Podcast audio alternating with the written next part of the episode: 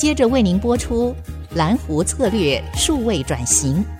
本节目由财团法人臻鼎教育基金会赞助播出。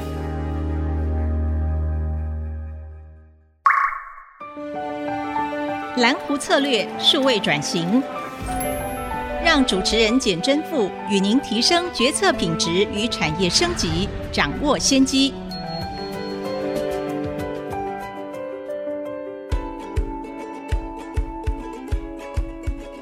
这里是爱惜之音主科广播 FM 九七点五，欢迎继续回到蓝湖策略数位转型。我们这礼拜非常开心能够继续请到五五六八八的执行长 Tracy 林念真再回来跟我们交流。嗨，大家好，我是 Tracy。Tracy，我们上个礼拜哈有聊到，其实台湾大车队就从车队的平台开始，而且是一千多位的各路英雄好汉，然后大家守护这个平台，然后。增加了很多的功能，是把这样的功能也包装以后，变成是可以服务，比如说像居家的清洁，甚至帮人家取货、快递等等等。可不可以稍微请您分享一下五五六八八集团现在有哪些的事业体，分别做哪些事情？好，五五六八八台湾大车队，我们现在下面有分四个比较大的事业体。第一块就是大家比较熟悉的交通。那交通这块，其实我们要做的就是满足大家移动的需求，嗯、就是大家可以理解是是 MaaS 的服务，嗯、所以包含计程车或者是多元计程车，哦、甚至酒后代驾、机场接送，我们现在还有更客制化的一个用车需求都可以找我们。像有的人就是主管坐车啊，或者是英法族啊，或者是小朋友啊，甚至学生上下学，这些都在这个象限里面会去发展。是这是第一块，大家比较知道的交通，也是我们。最核心的业务。嗯、哼那随着我们整个集团慢慢扩大，我们也从交通这个领域往生活服务移动。所以生活这个服务里面的话，我们要发展的包含像现在有的洗衣服务。居家清洁服务，嗯，然后我们也有跟异业合作，嗯、就是像呃旅游啊、订房住宿这个，我们就跟知名业者做合作。那第三块就是我们的快递服务。嗯、那因为整个现在经济变化改变，大家就喜欢在网络上面买东西啊、嗯、叫餐啊等等的，所以我们这一个快递的 BU 就是专门负责专注在 last mile，就最后一里路的一个运送，所以它是一个台北最大的摩托车的车队。哦。那所以快递这一块的话，也会一点点时间说明，就是它一开始是商业文件起家，就是办公室文件快递的，然后开始接下来我们也帮电商做服务，像这个东森啊、某某这些，大概是我们的客户。最后一块就是 O to O，就是我们所谓的个人到个人的运送，大家也在这一个 BU 里面会去发展。最后一块是媒体。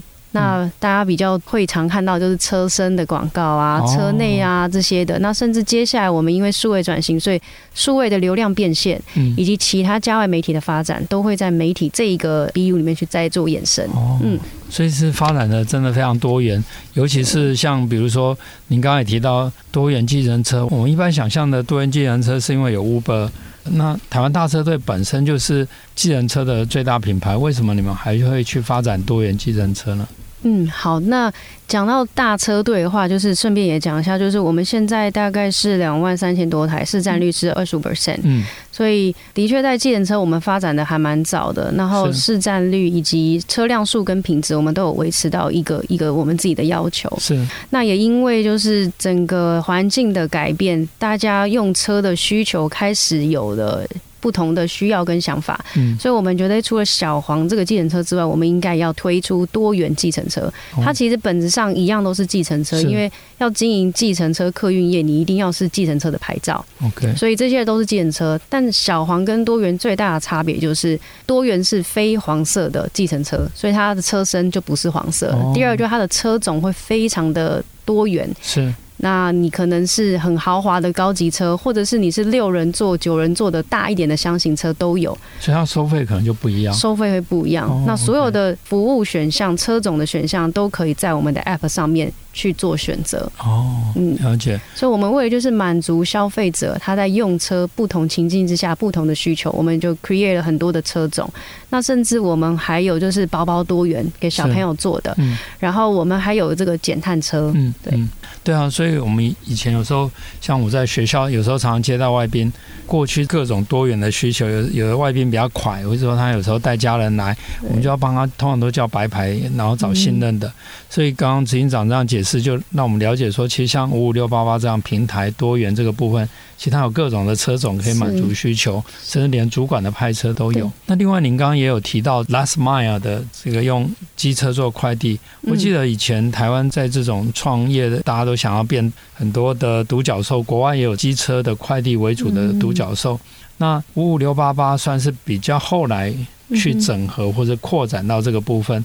那当初为什么选择来去满足这个机车的快递，然后跟原本就在做机车快递的有什么样的差别？嗯嗯，其实我们这个全球快递公司也很久了，是，那也是个老品牌了。不过它一开始是做 to B 的生意，嗯，所以一般来说我们就是只有跟企业客户签约，所以一般消费者的确不会知道这个品牌全球快递。那随着这个，因为大家知道，就是办公室开始无纸化了，是，所以你不太需要那么多的文件做递送了。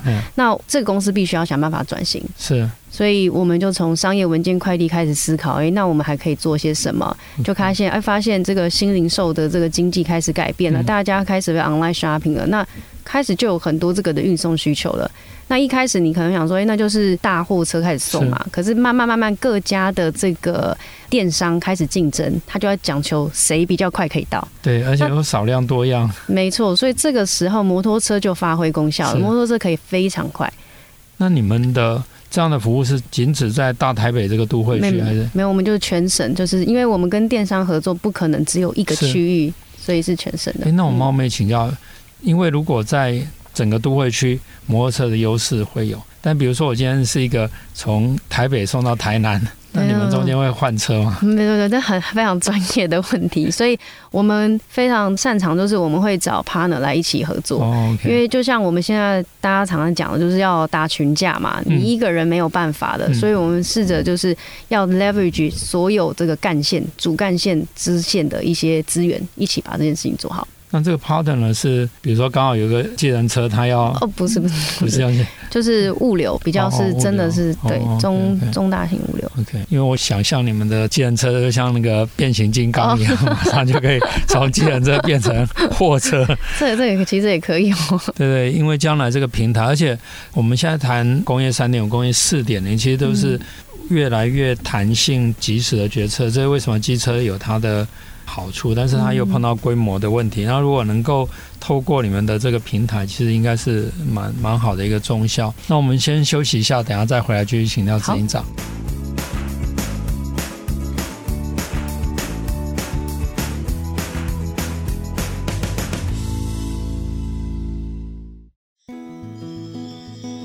欢迎回到蓝湖策略数位转型啊！我们非常开心能够继续请到 Tracy 啊林执行长。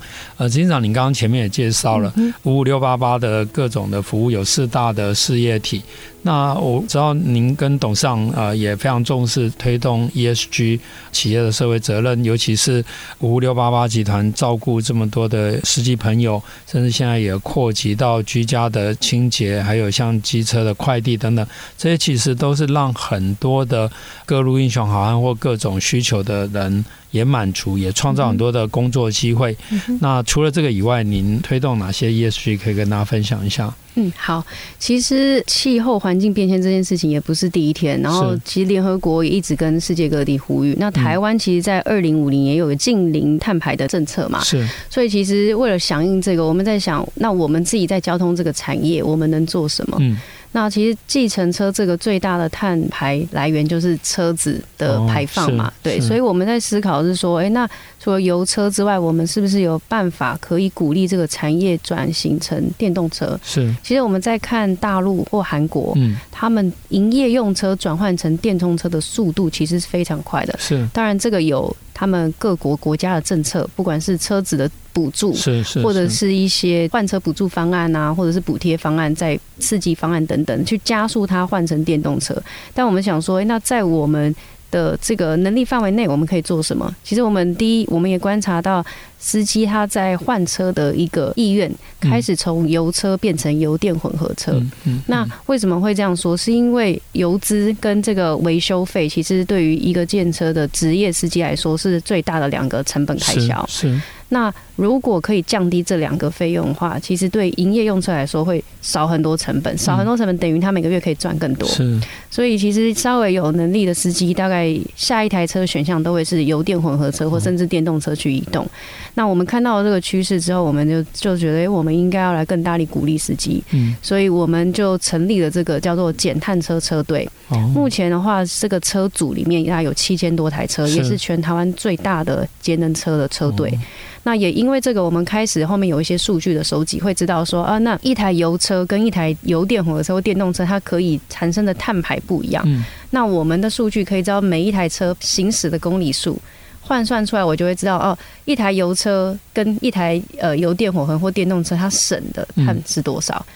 那有了这个数据之后，其实我们很多上市柜的企业呢，他就会觉得哎。欸对他们也必须要有这个 ESG 的一个计划嘛，他就会选择跟我们合作，然后鼓励他们的员工在出差的时候选择五五六八八的减碳车。哦，了解。对，而且也可以把这样的 credit 碳权也好，或者说这样减碳的成果把它量化，不管是作为呃五五六八八集团本身的一个减碳的成效，也可以变成你们客户的一个一个成效。那我也想要再追问一下，就是说，因为刚刚提到的这种。交通的需求，在都市有都市的需求，乡下有乡下的需求。像我在乡下小时候，有人要看病都要打电话去叫车，然后这个司机其实是等于是整个乡下地区的像一个动脉一样，他来带着这个长辈去看病，然后再再送回来。那还有很多这个呃，人家要接送也好，或者说要要去哪边，就像您刚刚也提到，哎，主管的用车。呃，有时候子女可能在外面工作，他不放心他父母亲去哪边，有时候也怕他走失啦。对。那老人家又很喜欢省钱，要自己 自己搭公车，所以像这种情况，呃，我想要请教，就是说，五五六八八怎么去去协助偏乡的运输？是。其实偏乡这一题，我们董事长非常非常的在意啊，因为就是我们其实，在做每一个服务，不见得都要以赚钱为导向，是，这是董事长他的一个初衷，他觉得我们要服务人群，是，然后甚至要回馈乡里这样，是是。那所以偏乡这一题呢，其实一直都是我们看到的这个城乡差距一个很大的一个差异，就是偏乡的地区没有。没有这种小黄司机会愿意在里面经营，因为他的收入就会比较低一点点，所以我们也看到这个问题。那的确，现在在偏乡上面，我们并没有很明确的一个一个一个解决的办法。那我们希望是说，将来的话，我们可以结合偏向当地的人来提供服务给当地的银发族，变成一种多元计程车，或者说。它可以是多元自行车的形式，然后我觉得重点是可以让有一些人可以回乡，是你可以回乡，可是因为现在不愿意回到偏乡，是因为可能没有工作机会。